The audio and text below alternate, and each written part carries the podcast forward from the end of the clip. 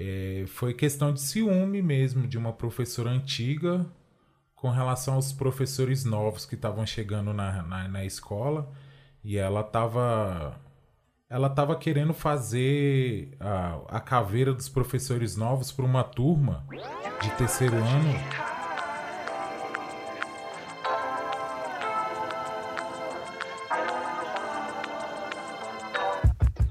Este é o Conselho de Classe Podcast. O que acontece na sala dos professores? Um lugar onde os alunos morrem de curiosidade de entrar e, ao mesmo tempo, morrem de medo de serem chamados. Afinal, ser chamado significa que eles estão encrencados. Mas e aí? Como são as reuniões na sala dos professores? O professor só reclama? Ou fica fazendo complô contra os alunos? O que se passa nesse lugar? Olá, olá, aqui é o Marcos Gomes. E aqui é a Larissa Tancredi. Hoje a gente vai falar um pouquinho sobre o que acontece na sala dos professores.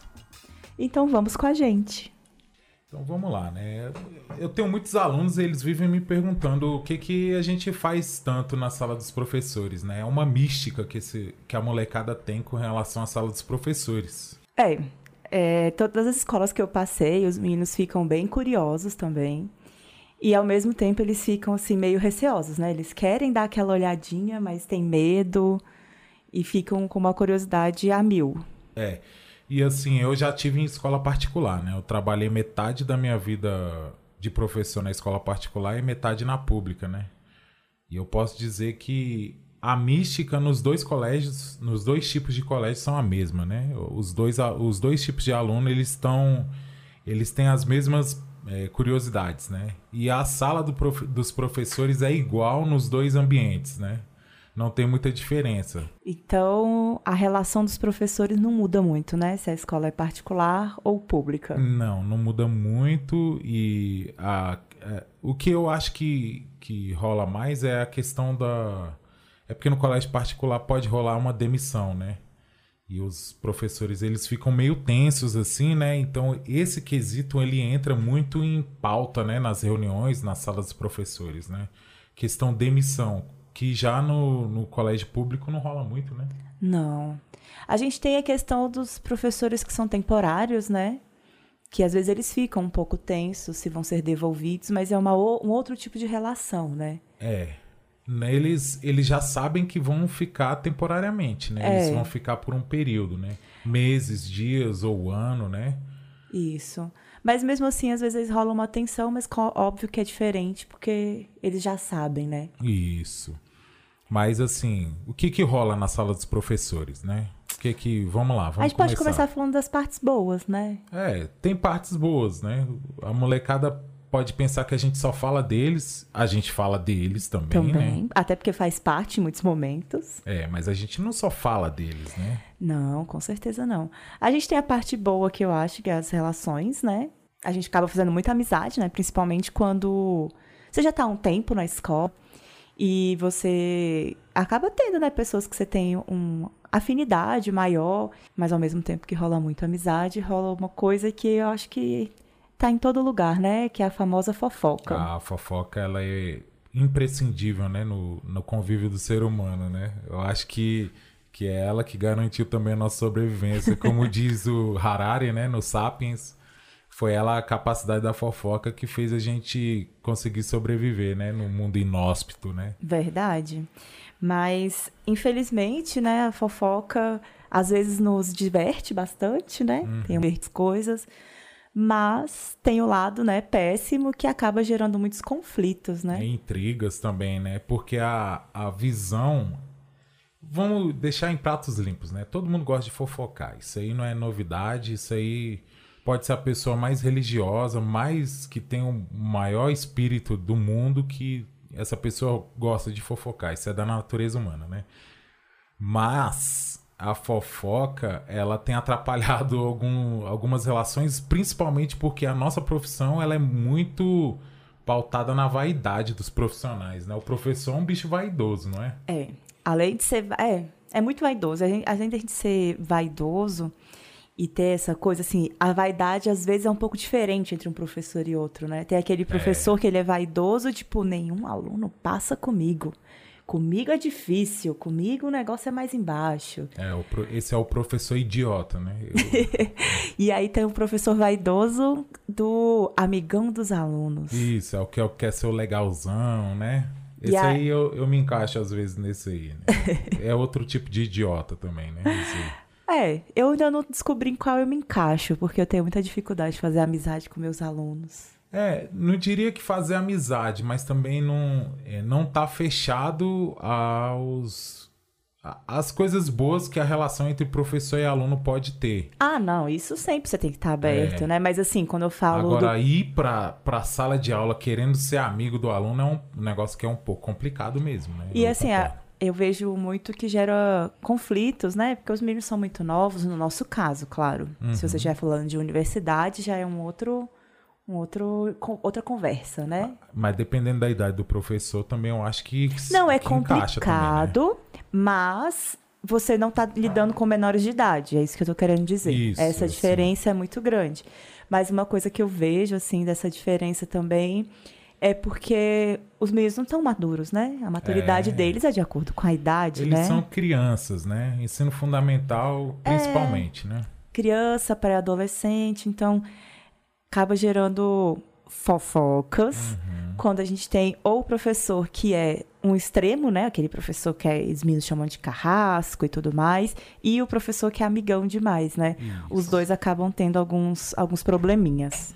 E isso no, na sala dos professores se reflete porque muitos professores as suas panelinhas, né? Como na sala de aula, o aluno pode ter certeza que no, na escola que ele estuda tem as panelinhas dos professores, né? Tem os professores que se dão bem, tem os professores que, que não se dão tão bem. É, E aquela, ca- aquela galera também que fica muito à parte de tudo. avulsa, É, né? eu tô só aqui pra trabalhar, tá É. tudo bem. Então eu fico de longe olhando. É. E aí, dentro disso, também tem os professores que não se gostam mesmo, né? Que são, basicamente, é gato e rato, né? Sim. E isso sempre acontece, tem em toda escola. Dificilmente os alunos vão perceber, porque dificilmente eles vão. é, as- os professores externalizam isso porque tem a questão da ética profissional, né? Que Sim. poucas vezes a gente rompe, né? Em sala de aula, né? É, a não ser que seja uma situação muito extrema, que é até difícil lembrar alguma situação muito extrema dessa que eu vivi. Eu já eu lembro de uma, mas foi no primeiro ano de, de escola pública que eu tive. É, foi questão de ciúme mesmo de uma professora antiga com relação aos professores novos que estavam chegando na, na, na escola. E ela estava ela tava querendo fazer a, a caveira dos professores novos para uma turma de terceiro ano, falando tudo que a gente estava falando no conselho de classe, né? Para eles, né? Lembrei de um caso que E aconteceu aí- comigo. É, e aí deu briga, eu fiquei muito nervoso nessa época aí. Eu até me arrependo de ter me exaltado na época, mas não tem como voltar atrás e Você são aprendeu. coisas que acontecem pra gente aprender também, né? É, mas eu lembrei aqui de um caso que foi até engraçado. Você conheceu a professora, infelizmente ela já faleceu hoje Uhum. em dia. Mas ela tinha, ela era já uma professora mais velha, e ela tinha uma coisa de uma turma que ela queria muito ser amiga dos meninos. Uhum. E eram meninos mais difíceis, assim, de lidar, tipo, ah, sai pro banheiro, o menino não voltava nunca mais. E aí a gente tinha um grupo no WhatsApp, né, do- com a direção. E Isso. pra eu não ficar saindo de sala o tempo todo, falando, olha, o fulano foi ao banheiro e não voltou, o ciclano não... Eu mandava lá no grupo, ó, a, a aluna tal pediu pra ir ao banheiro e não voltou. E aí, a menina apareceu na minha sala na mesma hora, falando que a professora tinha mostrado o grupo do WhatsApp pra ela. Ah, tá. Eu lembro dessa história. Ai, Então, mas, é assim, questão nesse de caso- vaidade, é, né? mas É. nesse caso, assim, não, che- não gerou uma, uma briga nem nada, né? Mas foi paia, não foi legal, não. É, é chato, né? Eu acho que gera um clima desnecessário, né? Sim, com certeza. Mas aí é a questão da vaidade, né? Então tem professores que também não se dão, né? Então é comum, o aluno pode ter certeza que tem professor que não se dá com outro, tem professor que é muito amigo também, e tem professor que nem tu disse, que são avulsos, né? Geralmente são os professores que só estão lá 20 horas, né? Muitos 20 horas, isso. É. Mas aí, assim, às vezes o professor é 20 horas, ele até, como ele fica menos tempo na escola, né? Ele até quer ter uma relação, mas ele não consegue pelo tempo que ele fica lá, que é bem reduzido, né? Uhum. Mas tem outros que gostam assim mesmo. Não É. quer relação demais, não. É só aquele bom dia, educação, cordialidade, tá bom. É uma das coisas que a gente fala muito em em- na sala dos professores, principalmente no final do ano agora, ou no final de bimestre, são as lamúrias, né? As reclamações, né? Eu Nossa. acho que é o que a gente mais faz é reclamar, né? Na sala dos professores. Sim, com certeza. A gente reclamou do aluno que tá dando trabalho ou da turma que é difícil, E esse ano as reclamações foram mais intensas. porque é o ano que a gente voltou, né? do- das restrições da pandemia. Sim. E aí a gente voltou com 300 mil demandas que a gente não tem condições de lidar. E tá complicado porque o aluno agora ele tá com, com problemas de saúde que a gente também tá, né? Porque tem muitos professores que, que também não estão bem, né? A, a- os, não é só os alunos que não estão bem, né? De saúde mental, também os- muitos professores também não estão, né? É, e aí o complicado é que assim, é muito cobrado da gente como se a gente não tivesse problema nenhum e aptidão para resolver os problemas dos alunos, né? E a Isso. gente não tem.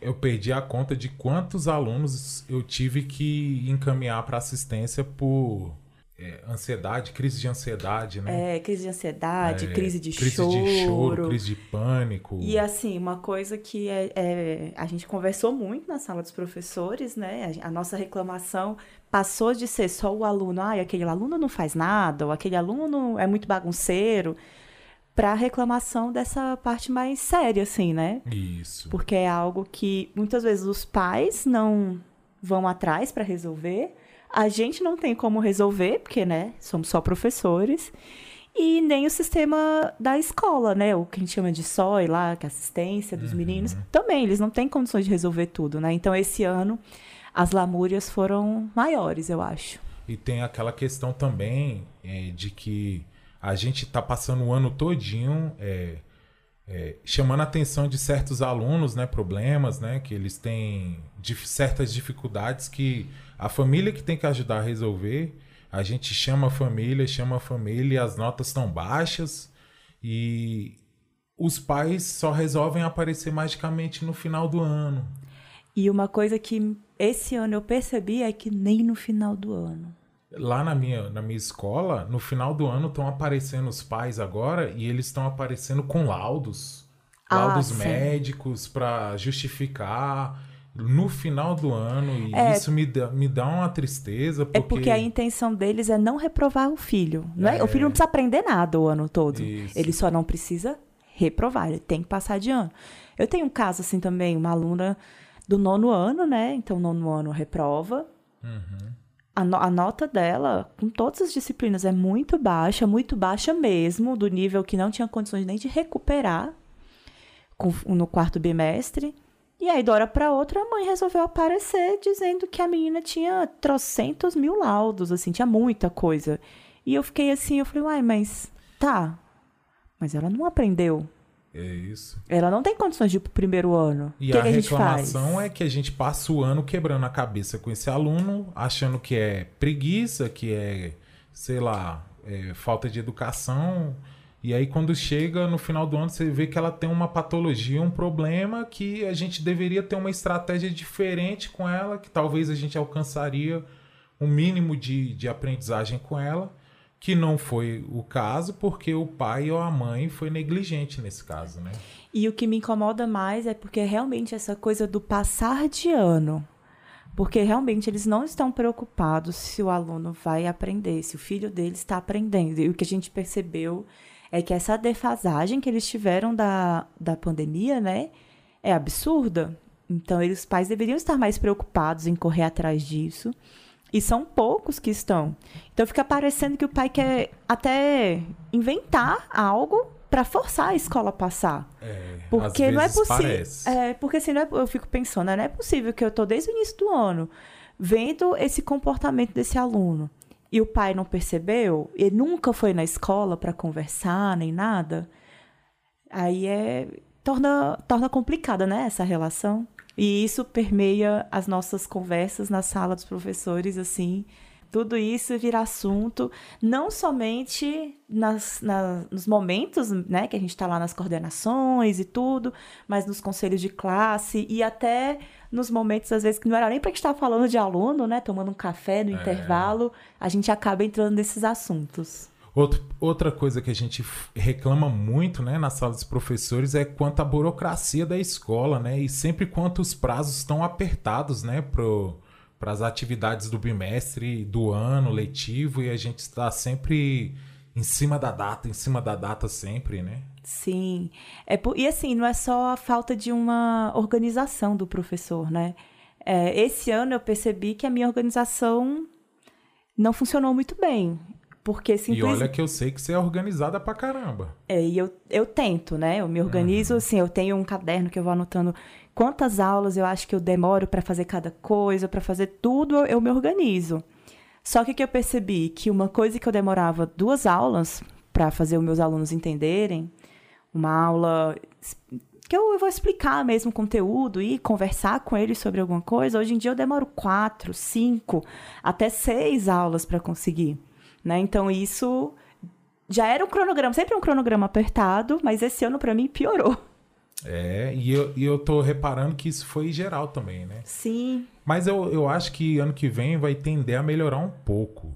Eu, eu, eu posso estar tá sendo otimista, né? Eu não sou muito otimista no meu, no meu histórico, mas eu creio que vai melhorar um pouco ano que vem. Mas a questão da burocracia, eu sempre percebi, mesmo antes da pandemia, que sempre os professores estavam atrasados ou em cima do prazo para entregar a burocracia. Principalmente o diário. Que, apesar é do nome, que tinha que diário. ser diário, mas ninguém. É... Eu faço diário. Eu tento fazer diário também. O problema é que o dia a dia, quando tu vai dar aula, quando você tem o, o cronograma para seguir de conteúdo, às vezes você se perde no tempo e você não consegue fazer um, uma chamada num dia, aí você não consegue no outro, aí vai acumulando, aí, tem, aí você pensa assim, ah, pô, deixa que depois, semana que vem eu faço isso, mês que vem eu faço isso, aí é. vai acumulando. Tipo uma bola de neve, sabe? Sim. Com muitos professores acontece isso e, e já aconteceu muito comigo. Não, isso. comigo também já aconteceu. Hoje em dia eu coloquei como prioridade a primeira coisa que eu faço em todas as minhas aulas é chamada. Eu, eu já também. entro na sala com o celular. Quer dizer, no caso, os meus alunos entram na sala, né? Porque é sala ambiente. Eu já estou abrindo a, a, chamada no meu celular.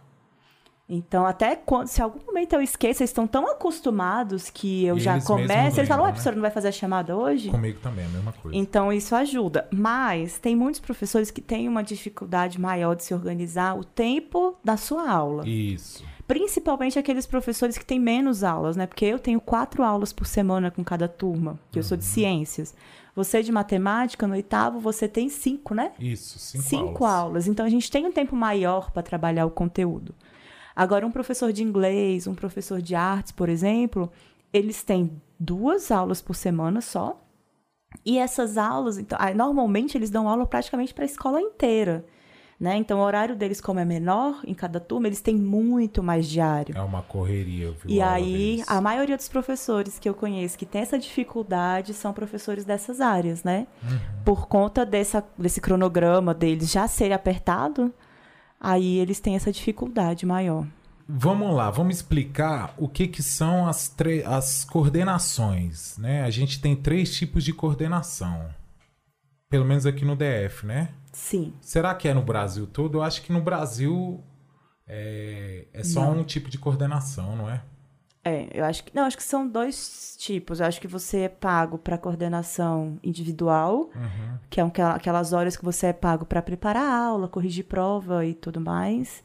E eu acho que algumas escolas também, em outros, outras cidades, né, também tem aquela coordenação que a gente chama de coletiva. Uhum que são reuniões, só que eu não, não sei se é na mesma frequência. É, porque aqui no DF temos o, o que a gente chama de carga ampliada, né? Na carga ampliada a gente tem três dias para fazer coordenação. Então, mas é porque a gente tem duas coordenações coletivas, uhum. que no caso é segundas e quartas. Sim, os professores então, estão juntos. Então, segunda e quarta, todos os professores estão juntos. Sim.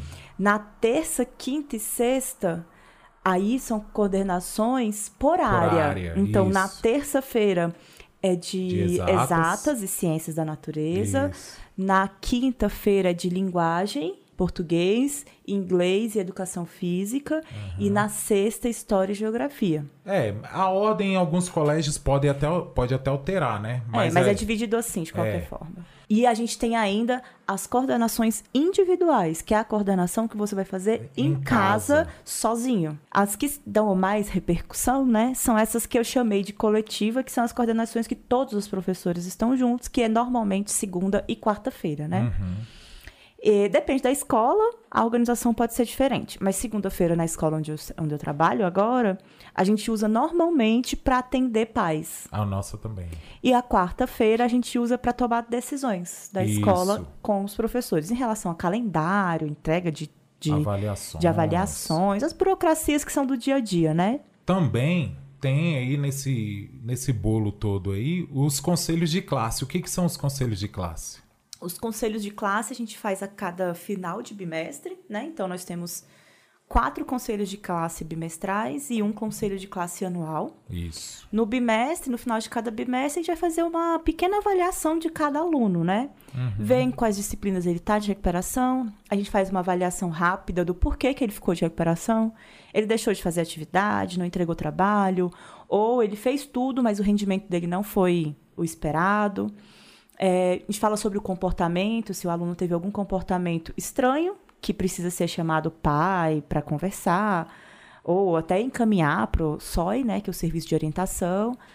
E comportamentos que a gente precisa chamar o pai em relação a fazer atividades, ou res- respeito, ou falta de respeito com colegas e professores. É basicamente um balanço, né, de um supermercado, né? A gente É.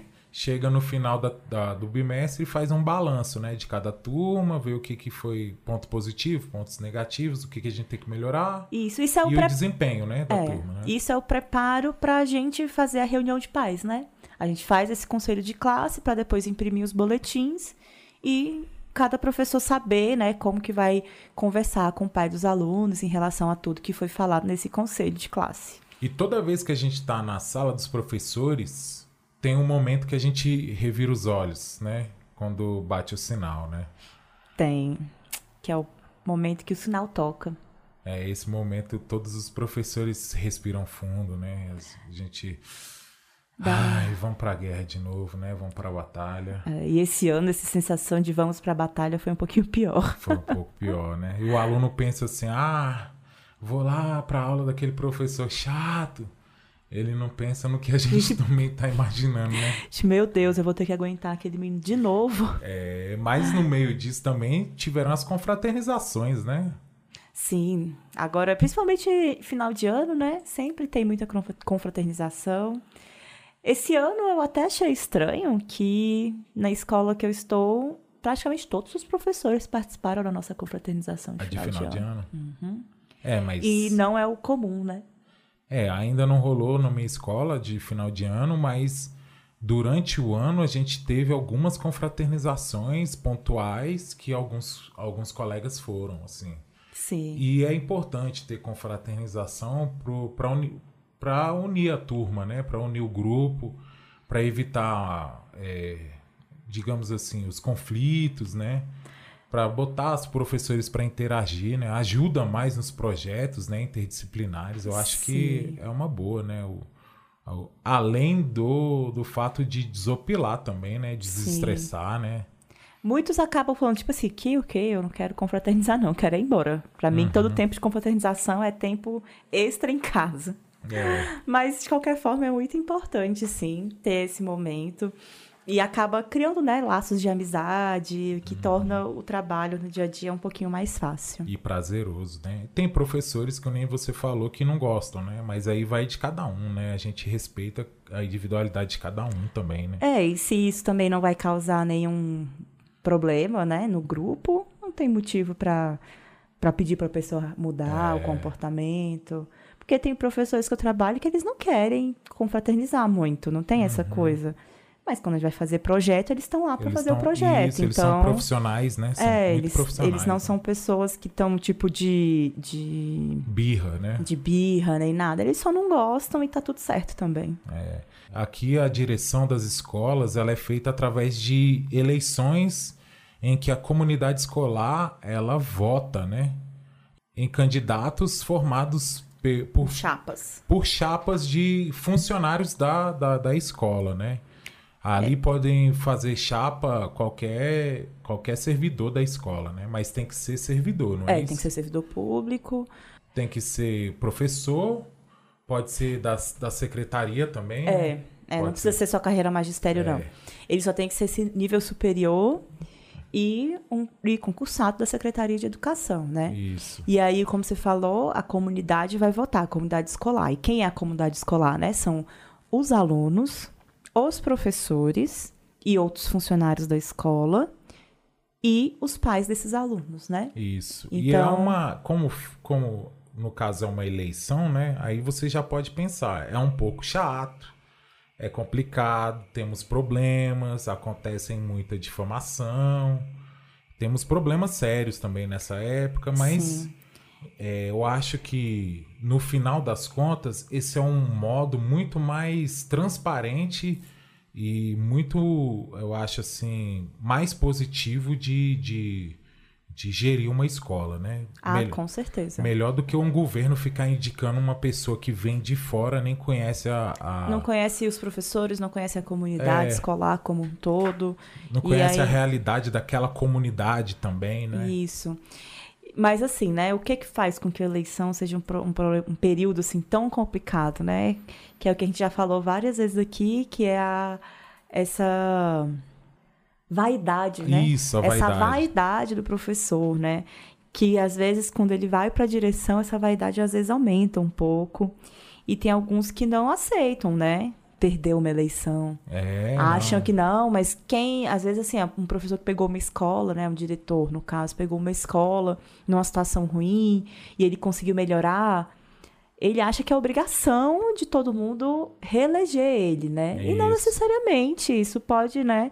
Às vezes as pessoas gostaram do trabalho que ele fez, mas e às vezes o querem algo diretor, o, o diretor é tão vaidoso que ele se esquece de que a- não foi ele sozinho que melhorou a escola, né? Que ele também teve a ajuda do- da equipe dele, né? Sim, se os professores não estiverem de acordo e, e participando de tudo, é, eu acho difícil um diretor mudar uma escola sozinho. É muito Né? difícil, né? Claro que ele faz, ele tem um papel importante assim de frente, porque é ele que responde pela escola e por tudo que acontece.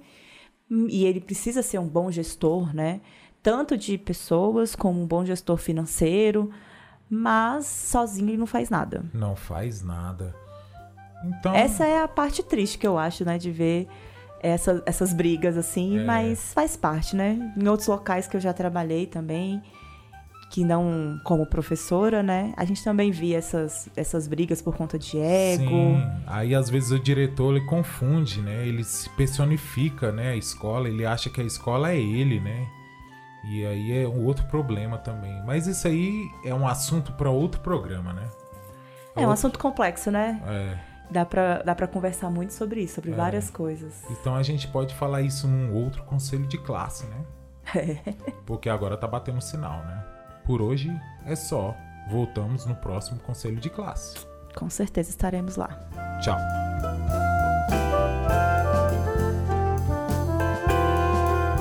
O Conselho de Classe é um podcast da Atômica Áudio Soluções, apresentado e idealizado por Larissa Tancredi e Marcos Gomes. Este episódio tem roteiro de Larissa Tancredi, com edição e sonorização de Marcos Gomes. O Conselho de Classe estará no ar sempre às quartas-feiras, em todas as plataformas de áudio. Avalie os nossos programas e nos sigam no Instagram, arroba Conselho de Classe Podcast. Muito obrigado!